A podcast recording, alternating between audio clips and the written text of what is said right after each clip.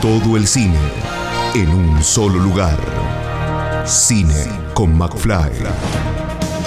Estrenos, notas, comentarios, video sinopsis. Cine con McFly. Todo el cine en un solo lugar. Todo el séptimo arte en Cine con McFly. Cine con McFly.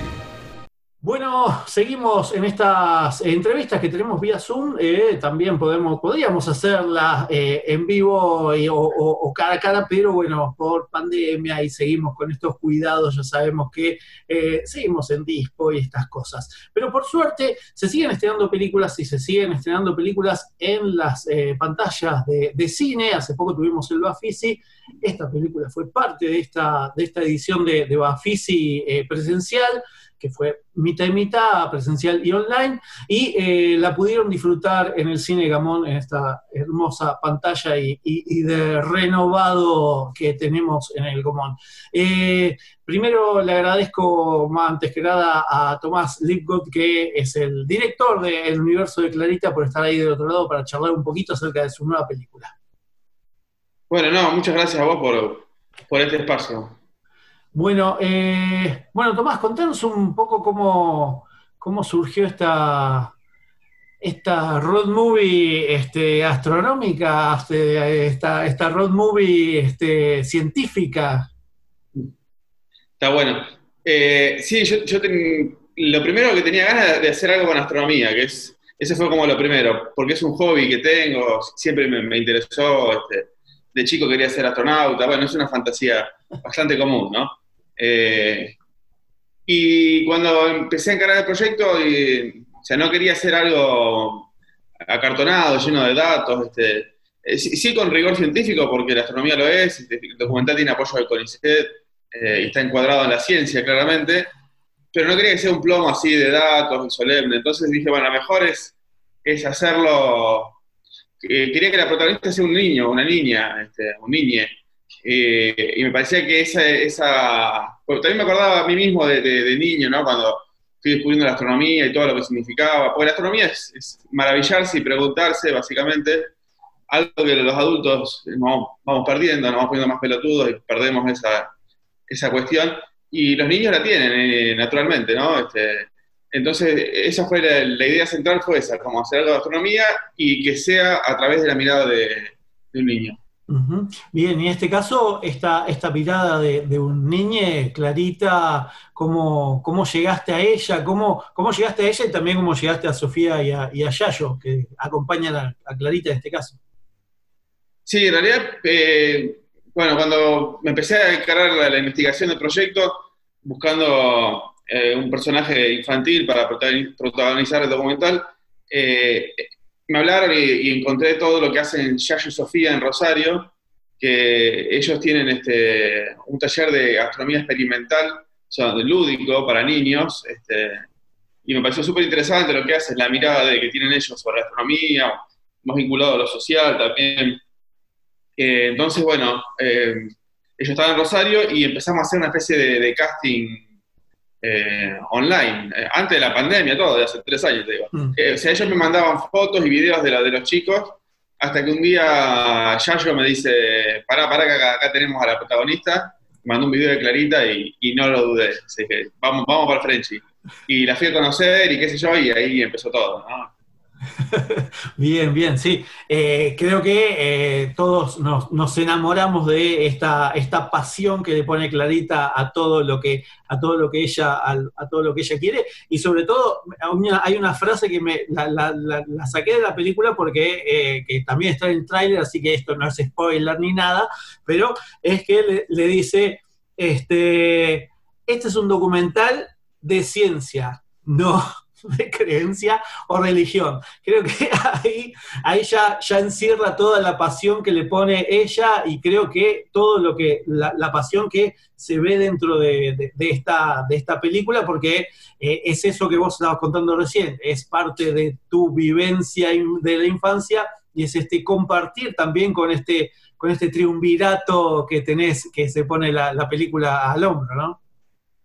Sí, sí, bueno, es un poco ese, el encuadre. Y la ciencia no, es para nada aburrida, digo, es, porque es pleno descubrimiento, es una búsqueda, es, maravillarse, es, como para mí es una, de las grandes disciplinas, de, bueno, sin duda, de, del ser humano. Bueno, ahora la pandemia quedó claro, estamos todos esperando la vacuna y, no una oración de un, brujo que no sé qué, que nos cure. Entonces, eh, sin sacarle validez al otro, digo, ¿no? Pero eh, para mí la ciencia tiene, tiene esa, esa cuestión y, bueno, ella lo manifiesta y es muy interesante porque además ella va a un colegio católico. Entonces también, porque los padres son católicos y la mandaron ahí, entonces esto también eh, se trabaja en la película, cómo, cómo eso incide en la ciencia, la diferencia que tiene con la madre, todo de una forma muy, muy respetuosa, ¿no?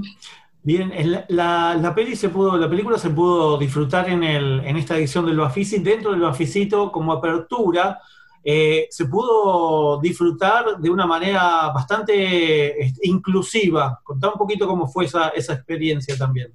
Sí, sí, la película estuvo en el Bafisi, en la sección Bafisito, cosa que me, me agradó que la programen en, eh, en esa sección, este, porque bueno, no es una película infantil exclusivamente, digamos, es para, para, todo público, pero bueno, claramente está pensado en los chicos y los chicos son los protagonistas este, de cierta edad, como de 8 o 10 años en adelante, así que en sí eso ya me gustó. Y después lo bueno también es que eh, formó parte de, de, una proyección accesible que se hizo este, a, través de percepciones textuales, ya, ya trabajamos antes en Vivo el Palíndromo, y se, hizo una función accesible eh, para personas ciegas, sordas e hipocúsicas, ¿no? con audiodescripción y subtítulos. Entonces, bueno, eh, estuvo bueno porque las, funciones este, fueron de ese modo y ya quedó la película también, este, ya quedó con, con, esa versión accesible, o sea que también esperamos poder difundirla más, ¿no? De, esa manera.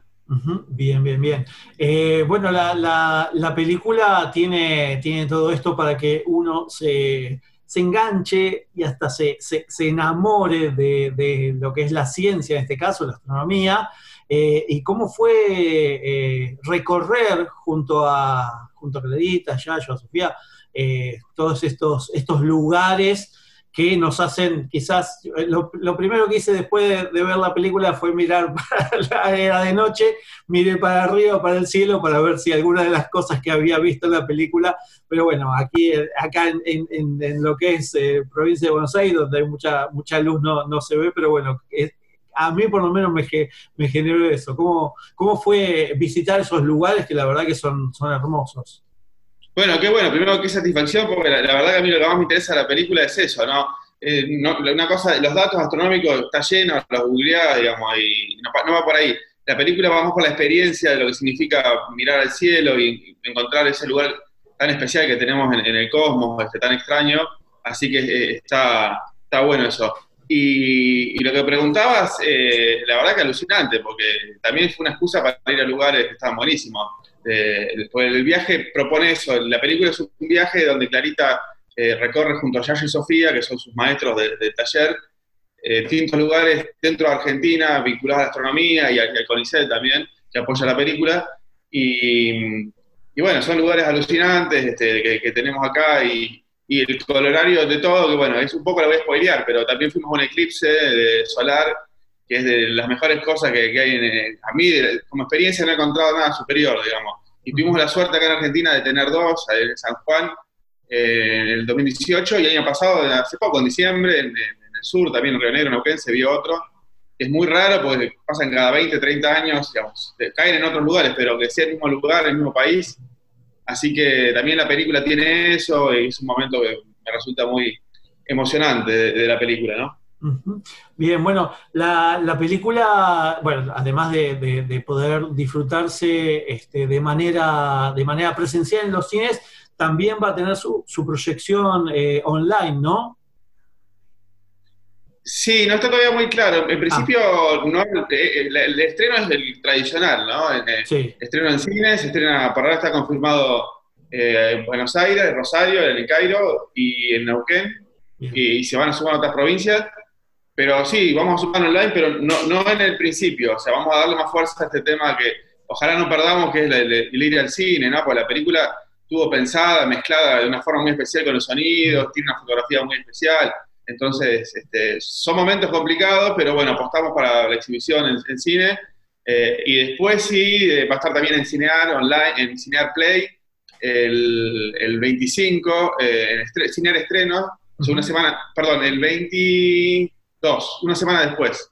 y en algún otro lugar, o sea que, pero el comienzo va a ser presencial y después se irá sumando la cuestión online. Sí. Bien, bien, bien. Bueno, y ahora te muevo un poquito y contanos un poquito acerca de qué es Duermevela en este caso. ¿De qué es? de, la productora. Duermevela, sí, contanos acerca de, tu, de la productora Duermevela. Eh, nada, es la productora que, que, me ampara, digamos, que trabajo ya hace, hace muchos años, eh, con, básicamente con una un fuerte acento en el documental, que es lo que yo más, eh, más he realizado, pero bueno, también me estoy ramificando, este, estoy, bueno, he producido películas de ficción, Los Adoptantes, que se ve por ahí atrás, y producción ejecutiva de otras películas, y ahora estoy con, bueno, también estoy con una animación con Gilgamesh hace muchos años, una película grande que, bueno, viene creciendo, le falta todavía unos años de trabajo, y ahora estoy encargando también una ópera prima de ficción, este, se llama Fefe y Beba, eh, que va a ser como mi ópera prima de ficción, que ya fue aprobada por el Inca, este, pero bueno, también se filmará el año que viene. Este, pero bueno, básicamente es eso, es la productora que, que ampara todos los delirios que tengo.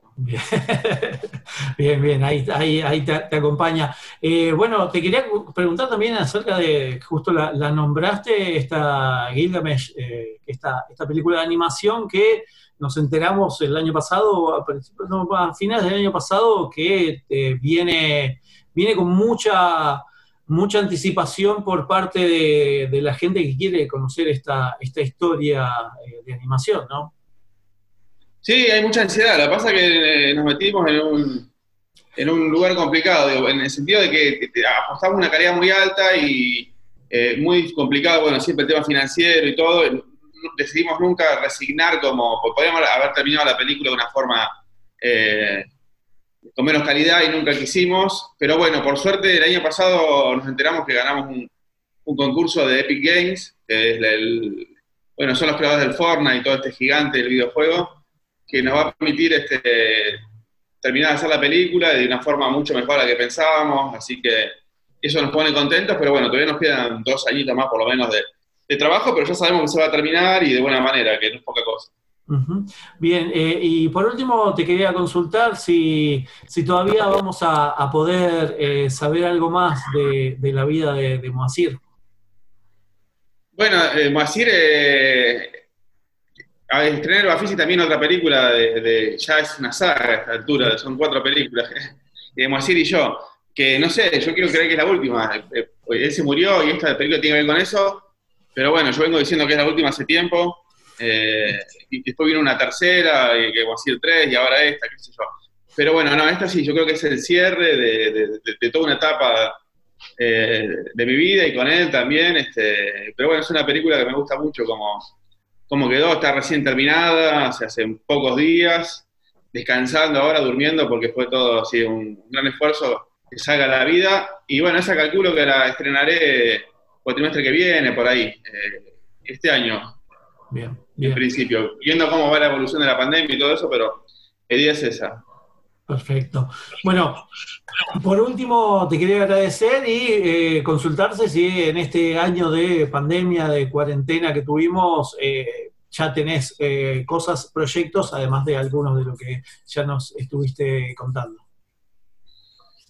sí, bueno, un, poco, la, verdad que no me vino tan mal en ese sentido la, la cuarentena porque mm, justo enganché para, trabajar con, bueno, Masir y yo, que tenía mucho archivo, entonces eh, era ver material y pensar, y fueron meses de trabajo intenso, también con, con Gilgamesh avanzamos bastante, que, animación se puede, es un poco más lento, pero se puede. Eh, y bueno, también sigo desarrollando esta ópera prima de ficción, y estoy también con un documental eh, sobre migrantes chinos, sobre los argentinos, los famosos argentinos, eh, bueno, estoy terminando de escribirlo también, eh, desarrollando ese proyecto para filmarlo acá y en China en año que viene, por ahí calculo. Calculo y espero. Mm, ojalá, ojalá.